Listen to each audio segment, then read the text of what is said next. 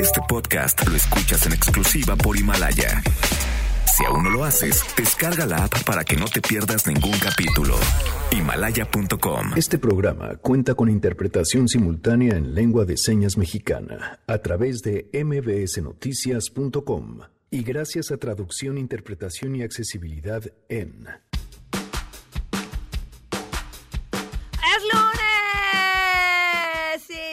aquí tenemos toda la actitud. Y este lunes toca Mesa Ciudadana. Vamos a platicar sobre cómo salió el presupuesto para el 2020, la discusión en la Ciudad de México sobre la maternidad subrogada y, por supuesto, las últimas cifras de violencia. Hay continuidad en los programas y se va a seguir apoyando a millones de mexicanos. Tenemos también buenas noticias. Quédense, así arrancamos a todo terreno. MBS Radio presenta A Todo Terreno con Pamela Cerdeira.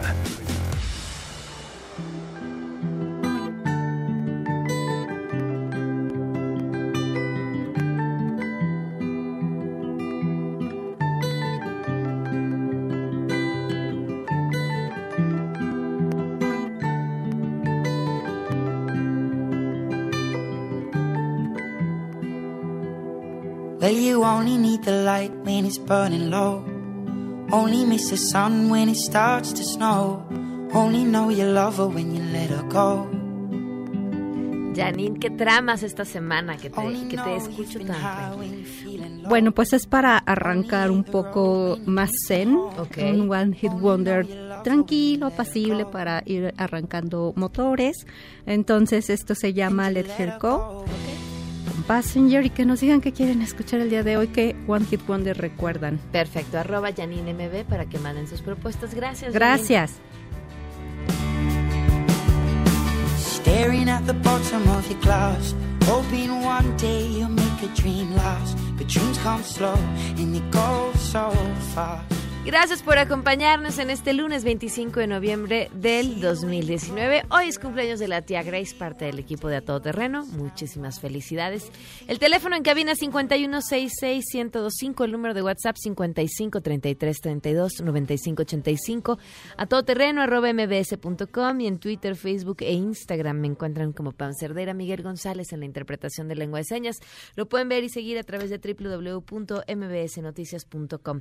Muchas cosas que comentar. Por cierto, esta semana en El Economista, el impreso del día de hoy, lo pueden encontrar en línea prácticamente cualquier día, escribo sobre eh, un asunto que alcancé un poco a comentar aquí cuando sucedió, el asunto de la toma de protesta de Rosario Piedra no más allá del hecho de todo lo que ya hemos platicado sobre la ahora presidenta de la Comisión Nacional de Derechos Humanos, sobre el momento y en el cómo sucedió y en el papel que, que jugaron las mujeres, específicamente las mujeres, las senadoras de Morena. Eh, se los comento el día de hoy porque además hoy es el Día Internacional de la lucha en contra, bueno, de, el Día Internacional para eliminar la violencia en contra de las mujeres. Habrá una marcha importante en la Ciudad de México y es además un día obligado para voltear a ver las cifras y para entender el problemón del que estamos hablando. Yo creo que el gran problema con la violencia de género es que gran parte de ella estamos acostumbrados a ella y entonces la justificamos cada vez que podemos porque nos parece lo normal. El, el talla ya tan cantado, eh, este, abusaron de ella, pues cómo venía vestida, que hoy ahora tenemos un una sensibilidad especial para entender que como quiera que viniera vestida o incluso si no viniera vestida, eso no justifica que nadie tenga derecho sobre su cuerpo, nadie más tenga derecho sobre el cuerpo de esta mujer. Eh, aún así, hay un sinfín de cosas y de actitudes y de formas de entendernos que son violentas, pero que las hemos normalizado a lo largo de los años. Entonces, un día como es un buen día para hacer un alto en el camino y voltear a ver lo que culturalmente estábamos haciendo mal. Eh, hay, a mí hay un, un filtro que me fascina cuando uno tiene dudas si algo es o no violencia de género. Simplemente habría que voltearlo. O sea, si este comentario que vas a hacer lo hicieras a un hombre, sonaría ridículo por el simple hecho que cambiaste el género de la persona para quien va dirigido. Entonces es probablemente que se trate de un comentario que sea violento hacia las mujeres o que sea violento solamente por cuestiones de género y es el sesgo que tenemos que empezarnos a quitar. Bueno, pues más allá de eso, hoy justamente les hablaba de la marcha, 2.500 mujeres policías estarán vigilando esta marcha. Juan Carlos Alarcón tiene los detalles. Te escuchamos, Juan Carlos, buenas tardes. Efectivamente, gracias Pamela, muy buenas tardes y buenas tardes también a toda la audiencia.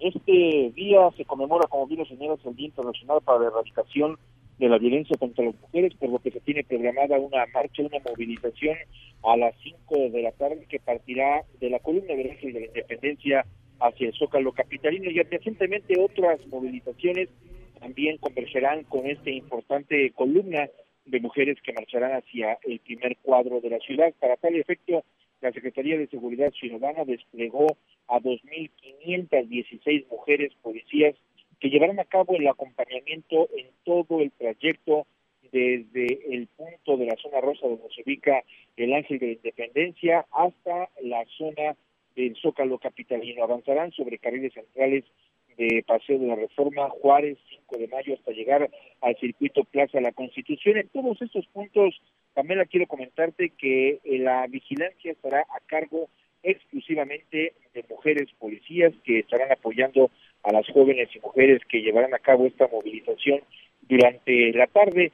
Participan de las áreas de tránsito, de la policía auxiliar, también de la policía de proximidad, que son justamente las mujeres que a diario nos cuidan en las calles de la Ciudad de México. Ellas participarán también en los recorridos que llevarán a cabo los contingentes que saldrán no solamente del Ángel de la Independencia, sino también de la Universidad Autónoma de la Ciudad de México, de la Casa Chihuahua y también del Monumento a la Revolución. Todos esos grupos, como te comento, pues se unirán en un solo bloque en la intersección de Reforma y Bucareli hasta llegar finalmente al primer cuadro de la Ciudad de México. Pamela, el reporte que tengo. Pues estaremos al tanto, Juan Carlos. Muchas gracias. Muy buenas tardes. Gracias, muy buenas tardes. Tenemos buenas noticias.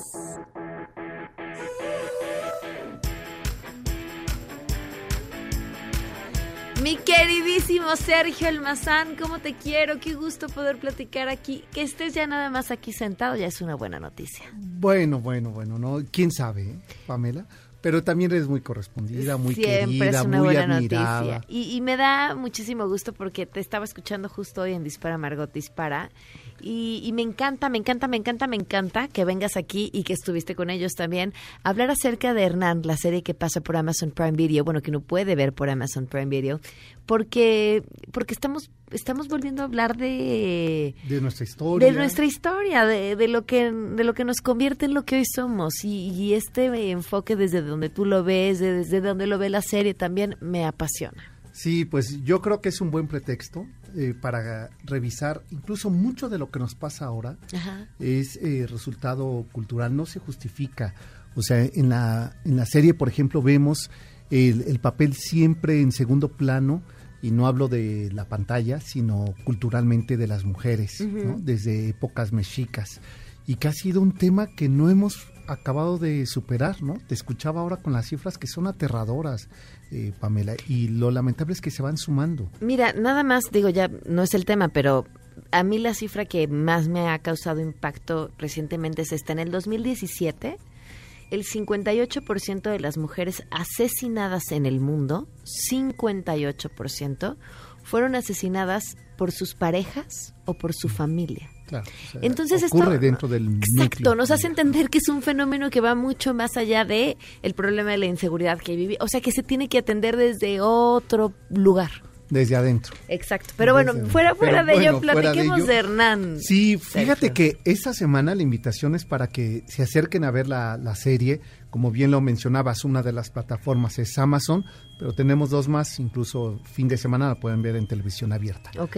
Pero lo que resulta muy interesante, y yo donde me quiero detener, es en el eh, capítulo número 5. Está dedicado a Moctezuma. Ok. Donde vemos las grandes dudas de eh, este Tlatuani, de, este hombre dirigente del mundo mexica, que le toca entregar su poder, ¿no? a las huestes de extremeñas que encabeza, que encabeza Hernán, ¿no?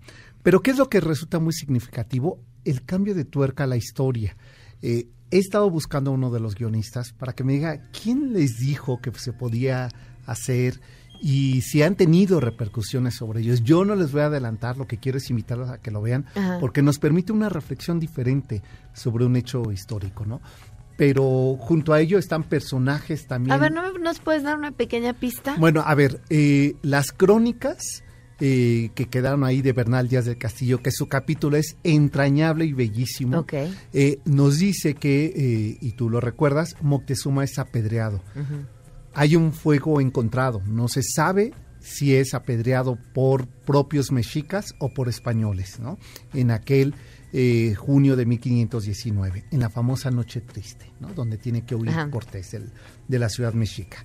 Bueno, y después sabemos en las crónicas que más o menos se cree que duró tres días vivo todavía y después muere. Okay. Aquí pasa más de una semana. En la serie es un permiso narrativo. Pero lo que ocurre es esa petición que le hace Moctezuma a Cortés. No adelanto más sobre la forma de morir, ¿no? Y eso me parece que puede levantar polémica y eso me gusta porque nos ayudará a revisar los pasajes históricos y nos, ayudar nos va a ayudar a reflexionar el papel de los españoles frente al proceso de conquista, ¿no? Esa es una. Y otra, hay dos eh, mujeres que aparecen, entre muchas, pero dos en especial. Marina, que es con quien se abre la, la, serie, y vamos viendo a lo largo de los ocho capítulos su gran evolución, su, hoy diríamos, empoderamiento, pero el papel fundamental en el proceso de conquista. Y otra más que casi nunca se habla de ella, que es Luisa, Luisa Socoyotzin, que es la esposa de Pedro de Alvarado y que era una tlaxcalteca y que ayuda al proceso de conquista. Y aquí la vemos enfurecida con los mexicas y cómo le sirve como guía a Pedro de Alvarado, este hombre temible en la, en la historia, y lo que le ayuda para la eh, conquista del imperio mexica. Entonces son dos mujeres claves, hoy en especial por este día, que me parece que hay que prestar atención a ellas y que nos ayudan a entender también el papel de la mujer en el proceso de 1519. Pues ahí está, qué mejor recomendación además con Sergio Almazán que nos va llevando de la mano de esta gran serie que se acaba de estrenar. La pueden ver, pues yo creo que de un jalón, porque no van a resistir la tentación. Que cuenten con ocho horas. Ya sé, prendan la televisión, pues no muy tarde, para que no se vayan a desvelar y puedan verla con grandes interpretaciones. Oscar Jaeneada como Hernán, que es mejor conocido por su papel de Luisito Rey en la serie de Luis Miguel, también por su papel de Cantinflas. Una gran producción, la gente encargada de los efectos visuales es el mismo equipo que hizo el trabajo de Game of Thrones. Ocho capítulos que no se pueden perder y lo van a ver por Amazon Prime Video, que es una de las tantas opciones. Exacto. Muchísimas gracias, Sergio. Oye, invítame pronto, ¿no? Seguimos hablando de... Por su, de Hernán, por supuesto. Pues. Muchísimas gracias, Sergio. Vamos a una pausa y continuamos a todo terreno.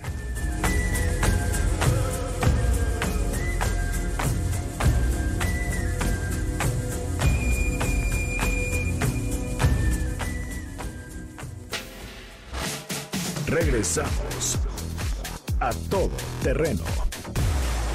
Este podcast lo escuchas en exclusiva por Himalaya. A todo terreno con Pamela Cerdeira. Continuamos.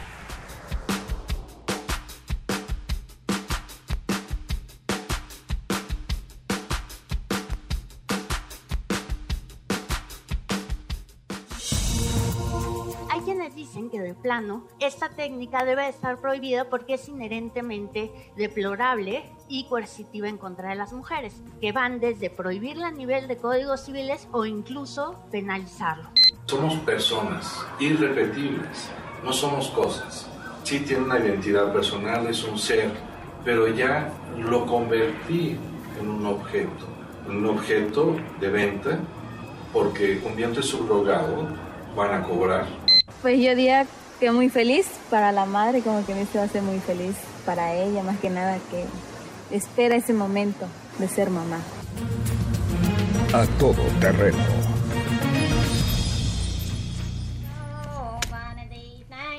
Y arranquen, porque justamente es uno de los temas, lo platicaba ahorita fuera del aire, que, que, a, mí más ruido me causan. Camila Martínez, bienvenida, ¿cómo estás? Hola, por acompañarnos. Juan Francisco Torres Landa, bienvenido, ¿cómo, estás? Muy buenas tardes. En un camino vienen también, por supuesto, nuestros demás invitados a la mesa, que seguramente querrán aportar a este tema, sobre todo Sofía Ramírez, pero bueno, en lo que están aquí, arrancamos. Eh, pone en contexto al público sobre el tema de la maternidad subrogada. Ok, bueno, pues eh, hace poquito se presentó en el Congreso de la Ciudad de México, el, diputado Jorge Triana, una iniciativa para regular eh, lo que llaman la gestación subrogada. Eh, y bueno, pues yo personalmente estoy en contra de la gestación subrogada porque bueno, de lo que se trata es que mujeres acceden a llevar a cabo embarazos para terceras personas a cambio ya sea de dinero o más bien como una cosa que le llaman altruista, ¿no? Que es como para beneficiar pues a una pareja que por ejemplo no puede tener hijos.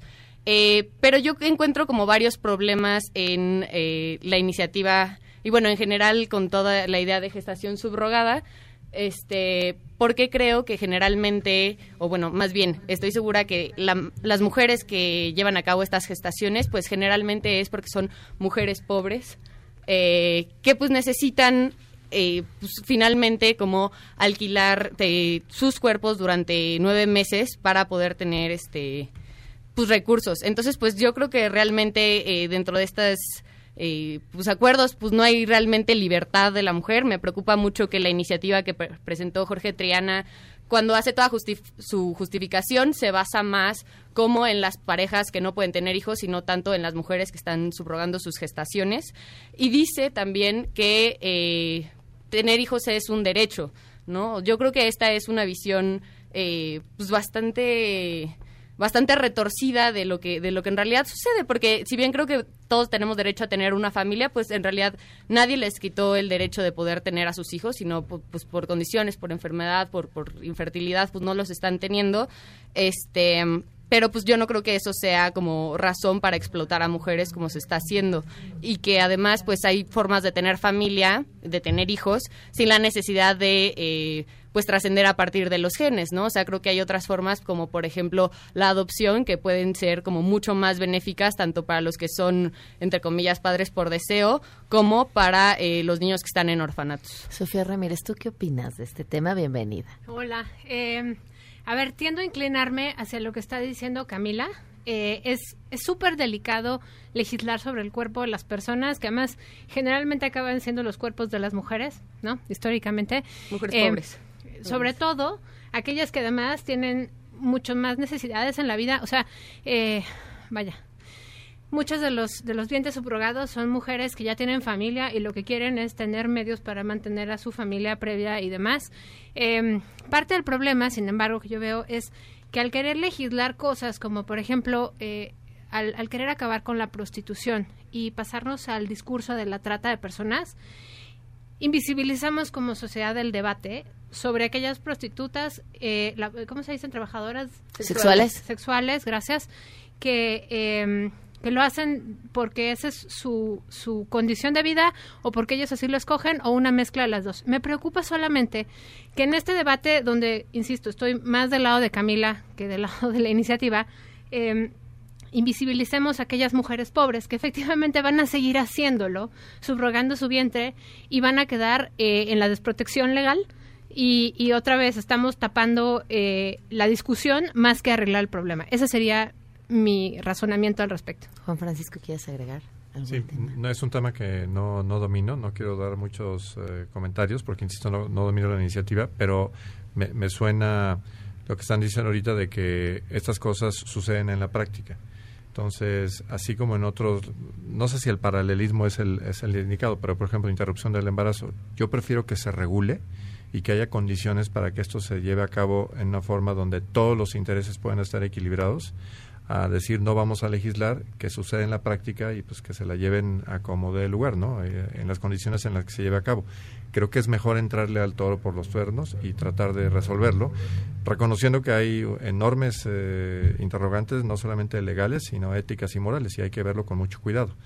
pero no tengo la estadística, pero me imagino que esto sucede y que es por el hecho de que sucede, no sé en qué números, se requiere justamente regularlo. Creo que regularlo es una buena idea, insisto, si las condiciones actuales dejan más inclusive a las personas que se prestan para este tipo de simulación, ¿no? porque no es un contrato regulado, eh, que dejarlos a, pues, a, la intemperie ¿no? de la no regulación. Yo digo, les aviento mis dudas sobre el tema, porque más que tener una postura son dudas. A mí eh, me genera siempre un poco de ruido porque pienso que cuando hablamos acerca de la libertad de decidir sobre nuestro cuerpo, estamos hablando de toda la libertad de decidir sobre nuestro cuerpo, como si quisiera rentar mi vientre, como si quisiera abortar, como si quisiera lo que quiera hacer con mi cuerpo. Entonces, por esto, de pronto estas voces en contra del vientre, del vientre subrogado me hacen un poco de ruido, pero entiendo perfectamente el tema de la pobreza. Es decir, si la pobreza es un factor decisivo para hacerlo, ¿qué vas a hacer? ¿Prohibir que esas mujeres renten su vientre o darles las mejores condiciones para que lo hagan, lo hagan con la mayor protección? Ahora, ¿cuánto vale la seguridad de esa mujer que está poniendo su cuerpo. Y yo creo que ahí sí, híjole, nos metemos en una discusión que es infinitamente más amplia. Les decía, esto es lo que, lo que pienso sobre el tema, pero es un tema sobre el que he cambiado muchas veces de forma de pensar. Y una de ellas, gracias a una novela de Margaret Atwood, eh, el, cuento, de la, criada eh, Margaret Atwood dice que nada de lo que escribió en el cuento de la criada viene de su imaginación, todo viene de algo que haya pasado en algún lugar y que a partir de esa idea de algo que leyó en alguna nota en un periódico va construyendo esta, este mundo que finalmente intenta ser un mundo utópico pero termina siendo una distopía y terrible. Este y, cuando lo ves así y cuando entiendes a estas, en eh, cuento de la crea de estas mujeres que son utilizadas por su capacidad para tener hijos, eh, pues, ves esta, ves toda esta discusión desde otro ángulo. Me parece, pero quiero oírlas a ustedes que son las que saben más, que, que es una discusión que no admite buenos ni malos, positivos ni negativos porque es sumamente amplio, no es la misma mujer que por condiciones de necesidad para mantener a su familia renta su vientre que la mujer que decide ofrecérselo a su hermana que no puede tener hijos y que quizá ella sí pueda embarazarse, no sé, ¿qué piensan ustedes? O sea, yo creo que es muy difícil, o sea, suena muy bonito como hablar de libertad, pero justo cuando están en un contexto que las ha llevado por porque tienen que decidir si quieren comer, si quieren llevar a sus hijos a la escuela, tal, o sea, como ya no hay tal libertad y creo que también se reproduce mucho en la gestación subrogada, otra vez como como pasa en la prostitución, los roles de las mujeres, ¿no? O sea, como si las mujeres solamente sirvieran para tener hijos o para dar placer sexual, ¿no? Ahí está subrogación y prostitución. Entonces, o sea, yo finalmente creo que también porque hay dos tipos de subrogación, está la subrogación eh, pues en la que te pagan y la que es la, la que le llaman altruista, ¿no? Donde no te pagan.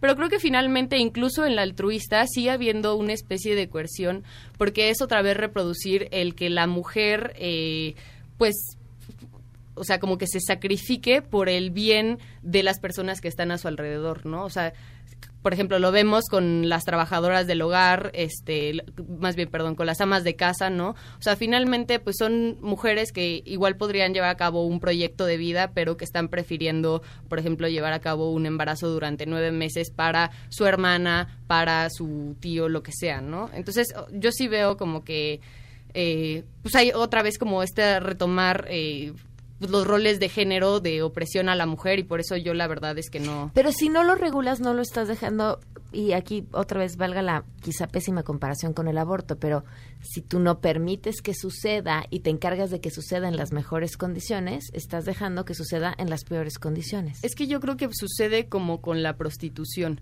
O sea, más que, o sea, que falten regulaciones, creo que hay como una red o sea, por ejemplo, las empresas que se encargan de las gestaciones subrogadas son multimillonarias, ¿no? A nivel internacional.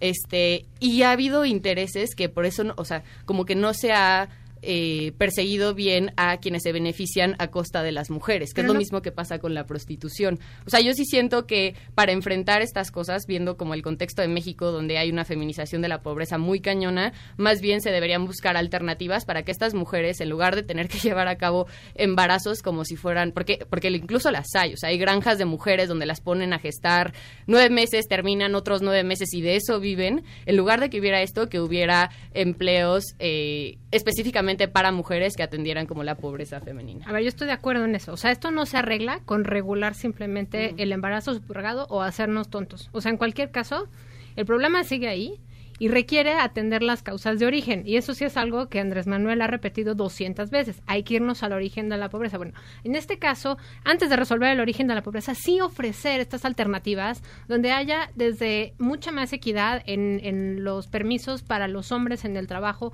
cuando es que hay una pareja, que nada más ni siquiera es el caso, en el caso de estas mujeres, porque de verdad son personas eh, en muchas de las situaciones, como bien dice Camila, en pobreza extrema, pero sí también meterse en, en qué soluciones alternativas hay, ¿no? Desde volver a regresar las guarderías para que estas mujeres puedan ir a trabajar, hasta irse a, temas donde, donde haya una acción positiva y se promueva la contratación y la promoción y la educación de estas mujeres. Em, de forma tal que, que dejemos de hablar de eso como si fuera un mito. Y yo creo que en este punto está bien que empecemos a hablar de esto en la agenda pública, porque hasta ahorita también todo es muy, no, no, eso es privado, déjalo y cada quien se, se arregla.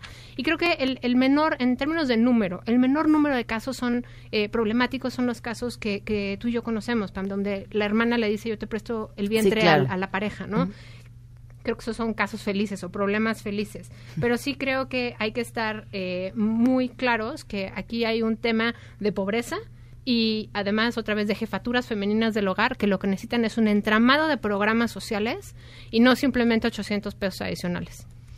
Otra, perdón, otra, cosa que veo como problemática específicamente en la ley de, que presentó Jorge Triana es que no está tomando en cuenta que finalmente pues hay una relación eh, desigual entre quien está subrogando y quien está pagando o bueno comprando el cuerpo durante nueve meses porque, o sea, no está regulando que sea la mujer que está gestando quien elija, ¿no? O sea, en estos casos generalmente pues quien paga es quien elige si el parto va a ser vía cesárea, vía eh, vaginal, eh, si va a poder fumar, beber, incluso trabajar, este, pues todas estas cosas que finalmente son limitaciones para la mujer. Este, ¿Estás de acuerdo que tendrían que ser rollo de cada quien? Entonces, tendrías que empoderar a la, a la mujer gestante para decir, no, mira, mis condiciones son estas. Yo tomo una copa de vino o una cerveza o lo que sea a partir del tercer trimestre.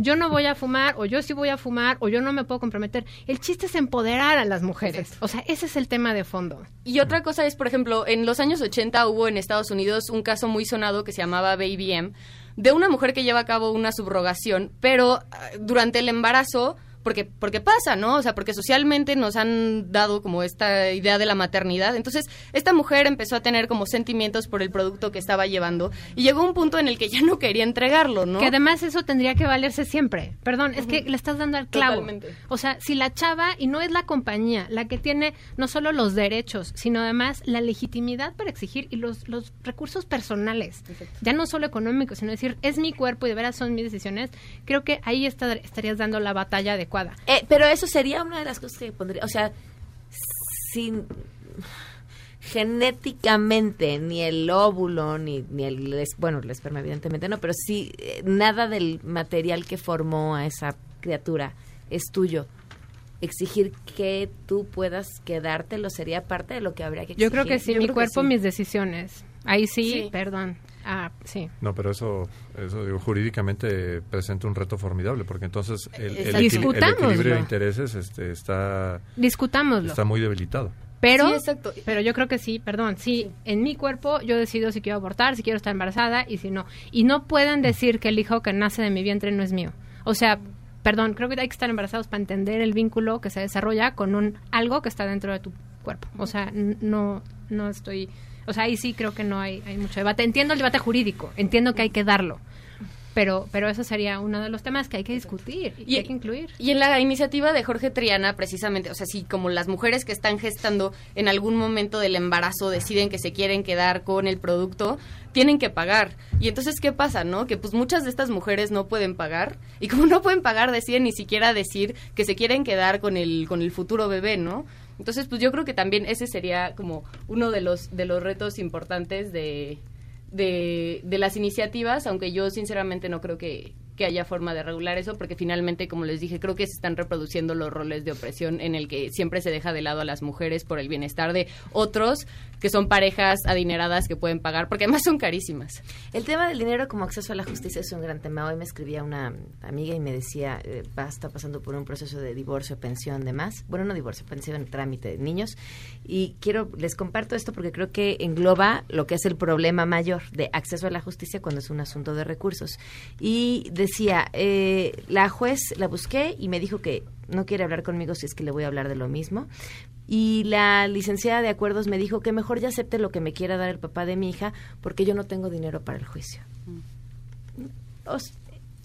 Es como finalmente por un tema de recursos acabas estando en condiciones de no igualdad frente al tema que quieras. Una que se replica en lo laboral, siempre los pobres acaban sin justicia. Bueno, que se, que se acerca a la Fundación de la Barra Mexicana. Hay un programa muy extenso pro bono donde se llevan cientos de casos. Nosotros llevamos algunos de ellos justamente para personas en que por condiciones económicas no pueden eh, llevar el caso. Entonces, digo, el comentario puede ser fácticamente cierto, pero jurídicamente es inexacto y la Fundación de la Barra existe justamente para llevar esos casos. Acaba de llegar Alan García también. Alan, bienvenido y gracias, este Juan Francisco, por el, por el dato. Gracias, disculpen un poquito la tardanza por el tema de la ¿Quieres agregar al tema?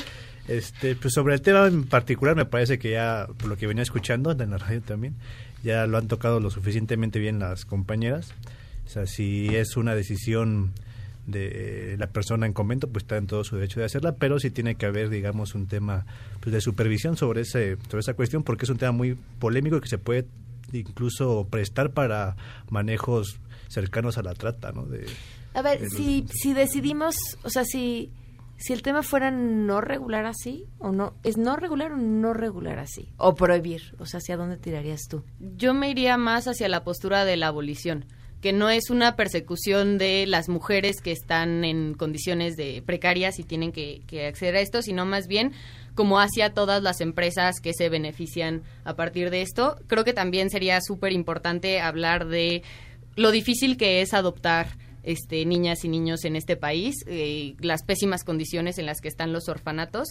Y otra cosa es, por ejemplo, psicológicamente ha habido como muchos apoyos para eh, justo que estas mujeres que están gestando se desprendan como emocionalmente de los productos que llevan internamente, pero no hay, y eso me parece súper grave, tanto apoyo a psicólogos para que las mujeres o las parejas que son infértiles pues puedan estar tranquilos con tener otras opciones para formar una familia. O sea, creo que esa es como la base principal que debería ser, pero pues obviamente no hay dinero porque pues no hay un apoyo empresarial.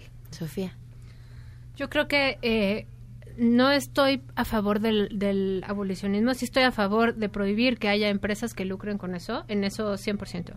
Eh, estoy de acuerdo en no invisibilizar los casos que de por sí existen, nos gusten o no nos gusten como feministas, como hombres o como consumidores de bebés subrogados. O sea, creo que ese mercado no va a acabar con solo porque digamos que no existe. Entonces creo que mejor hay que tener claro eh, cuáles son los límites y cuáles son los derechos y como dices tú Camila, todo el acompañamiento psicológico que tiene que haber, todo el acompañamiento médico y, toda la garantía de derechos. Y estoy dispuesta de verdad a dar esa discusión sobre los, los los límites legales eh, con estándares internacionales, pero siempre priorizando a la mujer en el centro de la discusión. Vamos a una pausa y regresamos con el presupuesto. Regresamos a todo terreno. Este podcast lo escuchas en exclusiva por Himalaya.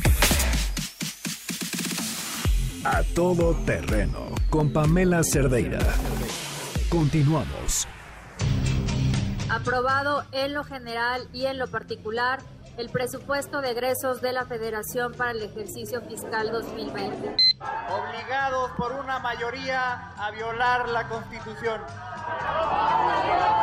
Diputados, por favor, silencio. estoy muy contento de que se haya llevado a cabo esta aprobación. Agradecerle mucho a los legisladores porque ya salimos de esto. Hay continuidad en los programas y se va a seguir apoyando a millones de mexicanos. A todo terreno.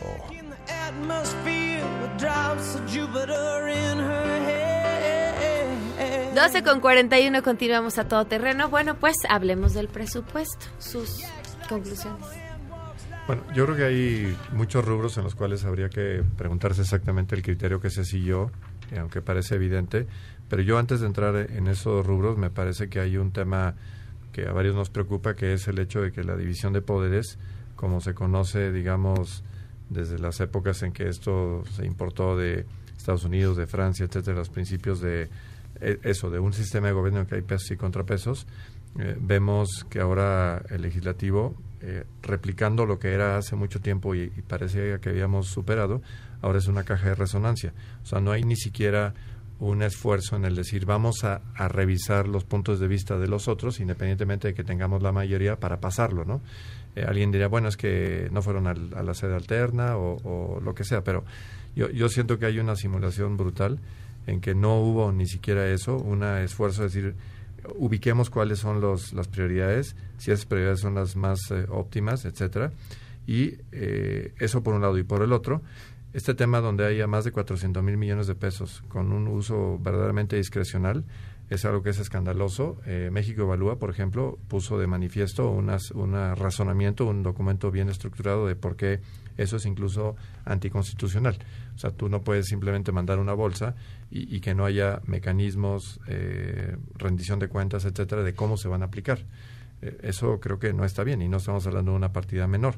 Si eso es además el contrapeso de que se quitaron mucha serie de recursos a instituciones que independientemente de si en el pasado hicieron o no algo de trabajo, el que les estemos restando recursos, pues lo que va a pasar es que las instituciones van a ir restando su desempeño y la eficacia con la cual deberíamos demandar que cumplan. El caso concreto es el INE, eh, pero no es el único que está en esa canasta.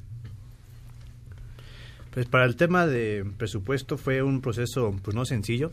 Se tuvo que sesionar en una sede alterna por el bloqueo que había de Antocha Campesina y otras organizaciones que curiosamente fueron cobijadas por, por el PAN para mm, boicotear este proceso que no que fue complicado, pero al final pues se logra concretar la mayoría necesaria y yo reconozco la labor también de Laura Rojas, ¿no? se aventó el tiro de ir a presidir la sesión y llevarla en las mejores condiciones para su aprobación y pues, resultó un presupuesto que es inédito, digamos, para la historia nacional. Hay un reajuste, una reingeniería del gasto público, o sea, justo algo que siempre hemos pues criticado o hemos observado es el creciente peso que se le estaba dando, que se le daba demasiado al gasto corriente sobre el gasto de inversión y sobre el gasto social. Y me parece que esta propuesta, desde el año pasado la veíamos, pues la vemos con un poco más de claridad, esta reingeniería ya del gasto para darle un mayor peso al gasto social y al gasto de inversión en un escenario de complejidad económica donde el Estado está obligado a inyectar recursos en diferentes ámbitos de la vida pública para poder generar esfuerzos de dinamismo de la economía, pero también de lograr este crecimiento con desarrollo social, es decir, pues bienestar. Entonces yo resalto el incremento importante que hubo para la Secretaría del Bienestar, porque en este año van a empezar ya a operar formalmente nuevos programas, aparte de los que ya venían operando en 2019, como el de Jóvenes Escribiendo Futuro, este, el de adultos mayores, se va a agregar, por ejemplo, ya la política de los periodos de garantía, el crédito a la palabra para ganaderos, o sea, proyectos que pueden traer un positivo efecto para la situación económica que vive el país para lograr concatenar cadenas de desarrollo regional y eso me parece importante sumado también al incremento al sector energético particularmente a Pemex y a CFE pues con la intención de pues, recuperar la soberanía energética del país y ocuparla también como una herramienta que sirva para dinamizar la economía. Hay una situación muy compleja a nivel global de este de orden económico Hoy INEGI hace una reculación para decir que estamos en un tercer periodo de recesión. Habría que revisar a partir de qué metodología se determinó eso, porque no coincidiría tanto con, con lo que tiene la Secretaría de, de Hacienda. Pero, digamos, el escenario es complejo y se ocupa de una inversión este, de fondos importantes por parte del gobierno federal, tanto en materia de infraestructura, de obra pública para generar efectos multiplicadores en la economía, como también de gasto social que permita dinamizar el consumo y la producción. Entonces parece que en esas dos ramas está orientada la nueva propuesta del presupuesto de egresos. Evidentemente hay resistencias por parte de organismos autónomos que históricamente habían recibido cantiosas unidades de, de dinero. Ahorita hay un recorte en el marco del programa de austeridad republicana que impulsa el nuevo gobierno federal y la Secretaría de la Función Pública, pero me parece que no es este, tan este, descabellado o tan catastrófico como lo plantea, por ejemplo, Lorenzo Córdoba, ¿no? que prácticamente dice que está en riesgo la democracia y que están incluso en riesgo los comicios electorales de 2020 y 2021. Me parece que eso está fuera de sí y más bien un tema de, pues, de resistencias ¿no? a, a la eliminación de ciertos privilegios e intereses que existían en bastantes órganos autónomos. Eh, por otro lado, también sobre lo de las reglas de operación, sí hubo un cambio, o sea, sí va a haber reglas de operación para 13 de los programas sociales, para la beca Benito Juárez, para jóvenes construyendo el futuro, Jóvenes Escribiendo el Futuro, para el Programa Nacional de, Reconstrucción y para las pensiones ah, para personas con discapacidad permanente. Creo que es una de las cosas que hay que celebrar. Sí, justo. Se cambiaron, se cambiaron las, las, las, reglas para que ahora sí haya reglas de operación, cosa que pues, celebro bastante. Son 133 mil millones lo que se va a dar en eso. Eh, y bueno, también una cosa que creo que es importante hablar es que hay un aumento de un 1% para eh, uso discrecional de los estados, lo cual nos habla pues de independencia estatal sobre eh, el, o sea, con el gobierno federal. Este, y pues que no ha habido como un eh, o sea, como aumentos de impuestos, no ha habido gasolinazos, ¿no? Entonces yo creo que es muy importante esa parte sobre, como ya decía Alan, sobre los organismos autónomos, pues, por ejemplo, salió, me parece que el día de ayer el director de, del INAI, a decir que pues en realidad, o sea, con lo que tienen van a poder llevar a cabo como sus funciones de, de forma regular y pues a mí sí me causa mucho conflicto y mucha tristeza ver que a pesar de la, de la, del programa de austeridad republicana que trae Andrés Manuel López Obrador y todo el gobierno federal, pues todavía había ya 132 funcionarios del INE que decidieron ampararse para no bajar sus sueldos eh, para ganar menos que el presidente. Entonces yo creo que por ahí podría ser como un lado por donde se apretaran un poquito el cinturón para poder trabajar eh, de mejor manera con menos recursos. Sofía. Ay, yo tengo sentimientos encontrados. Definitivamente a mí me parece que el INE sí tiene una labor importante. Tú dices que no importa que el 2020 organicen elecciones. Realmente no son las del 2020 las que importan, sino las que están en juego son en 2021, porque tú sabes que se instalan los procesos electorales desde octubre, noviembre del próximo año. Entonces, yo sí creo que eh, Lorenzo Córdoba no trae una agenda distinta a la del instituto. Todo el mundo tenemos un cristal a través del cual vemos la realidad pero sí me preocupa que una de las grandes promesas de campaña fue reducir el dinero de los partidos y lo único que vemos reducido es el dinero del instituto que organiza las elecciones. A ver, hay, hay varios temas. El INE es francamente el sustituto del Registro Nacional de Población. El, la RENAPO, el, RENAPO está más o menos eh, organizado en gobernación y es, digamos, como el conteo de los ciudadanos, pero de facto quien lleva ese registro es el INE. Entonces, donde sea que se quede, yo preferiría que se mantuviera en el instituto autónomo, no dentro de gobernación, porque esa además ha sido la pugna de los últimos 35 años. O sea, e, eso es importante. Y me gustaría saber que pues eso sigue así y que además va a haber dinero suficiente para credencializar a todo el mundo. O sea, el derecho a la identidad es uno de los derechos más básicos y si no tienes identidad eres invisible para un montón de acceso a programas y para ejercer, ejercer derechos muy básicos, ¿no? Eh, en el caso del INAI, solo quisiera destacar, vaya, haciendo como muchísimo la labor de reducción de presupuesto, salió eh, el doble de caro las pipas que compraron el año pasado para transportar gasolina en una no licitación que el INAI. Y si bien la transparencia no es traducción o no se traduce de manera inmediata como, como anticorrupción, es un paso previo. O sea, no hay anticorrupción posible que no vaya de la, aparejado de la mano de la transparencia para que desde la ciudadanía le estemos dando revisión al, al ejercicio del gobierno, porque más el gobierno no solo es el presidente, el gobierno es toda una estructura de poder que pues, al final acaban siendo redes las que las que eh, las que nos desfalcaron durante muchísimo tiempo y nos siguen desfalcando, o sea, no no es algo nuevo. Eh, me parece extraordinario que haya reglas de operación en los programas. Habría que ser muy cuidadosos en, ir viendo qué calidad de la información se va recabando por lo mismo, por el tema de transparencia. Em, y creo que ya, porque todavía tenemos un par de temas. Tenemos una pausa y regresamos. Regresamos a todo terreno. Este podcast lo escuchas en exclusiva por Himalaya. A todo terreno con Pamela Cerdeira. Continuamos.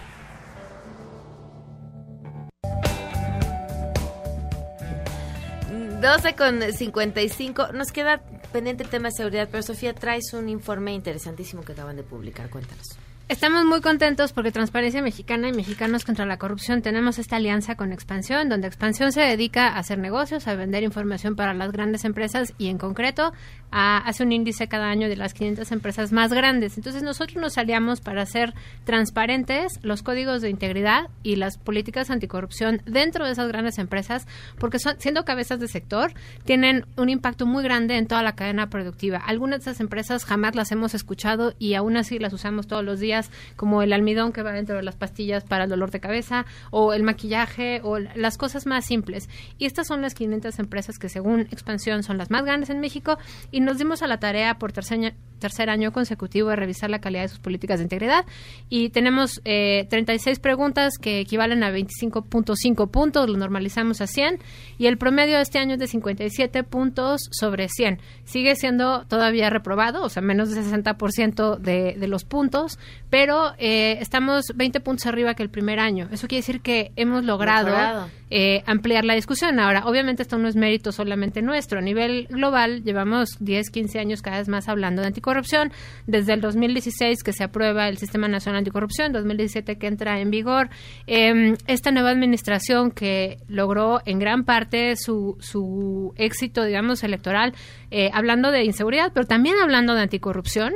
Eh, ha volcado, digamos, algo que no se había logrado en todos los dos sexenios previos, que ya sabíamos que el sector privado tenía una gran responsabilidad en la Comisión de la Corrupción del Sector Público. Bueno, esta administración, con una serie de medidas, ha venido iluminando ese correlato. Más allá de que yo esté a favor o en contra de algunas medidas en concreto, creo que es otra cosa que hay que aplaudir y hay que hablar bien de ello. Tenemos eh, la equiparación de eh, delincuencia organizada contra empresas fantasmas que facturan. Lo hemos discutido en nuestros foros. Eh, tiene, tiene sus lados muy riesgosos, pero, pero está ahí. Estamos hablando que las empresas ya no pueden hacerse guajes respecto a la responsabilidad que hay, porque además eh, solo uno de cada diez mexicanos que le preguntas en la calle cree que hay más corrupción en las empresas que en el gobierno, y ocho de cada diez creen que todo es culpa del gobierno. Entonces creo que hay hay que ser muy cuidadosos y, y, hay que celebrar que estemos iluminando este correlato los invito a revisar el informe completo a quien les interese. Este año hicimos eh, un análisis de, cinco temas de sistema de sanciones, de, sistema de denuncia, de la importancia de las sanciones dentro de la propia empresa. Eh, tenemos mención, porque además parece particularmente importante, que desde este año Transparencia Internacional incluye la sextorsión, es decir, la extorsión sexual como un ámbito de corrupción y de integridad corporativa. Los compliance officers, digamos, los oficiales de cumplimiento de las grandes empresas, todos nos odian porque hasta ahorita eso había sido un tema solamente de recursos humanos y a partir de ahora ya también está abiertamente en el ámbito de la integridad corporativa, lo cual está muy bien. Hablamos también de lavado de dinero, que es, es una cosa muy extraña, porque el lavado de dinero es el segundo problema que más enfrentan las empresas solo después del fraude interno y solamente la mitad de las empresas tiene información respecto al lavado de dinero. Eh, pues ya, creo que no me da tiempo de decir más, pero en Integridad Corporativa 500, ahí está toda la información, googleenlo, va a estar interesante, esperamos su feedback. Gracias. Muy bien, gracias a los cuatro por habernos acompañado. Gracias, eh, nos vemos, se quedan en Mesa para Todos. MBS Radio presentó A Todo Terreno con Pamela Cerdeira, donde la noticia eres tú. Este podcast lo escuchas en exclusiva por Himalaya. Si aún no lo haces, descarga la app para que no te pierdas ningún capítulo. Himalaya.com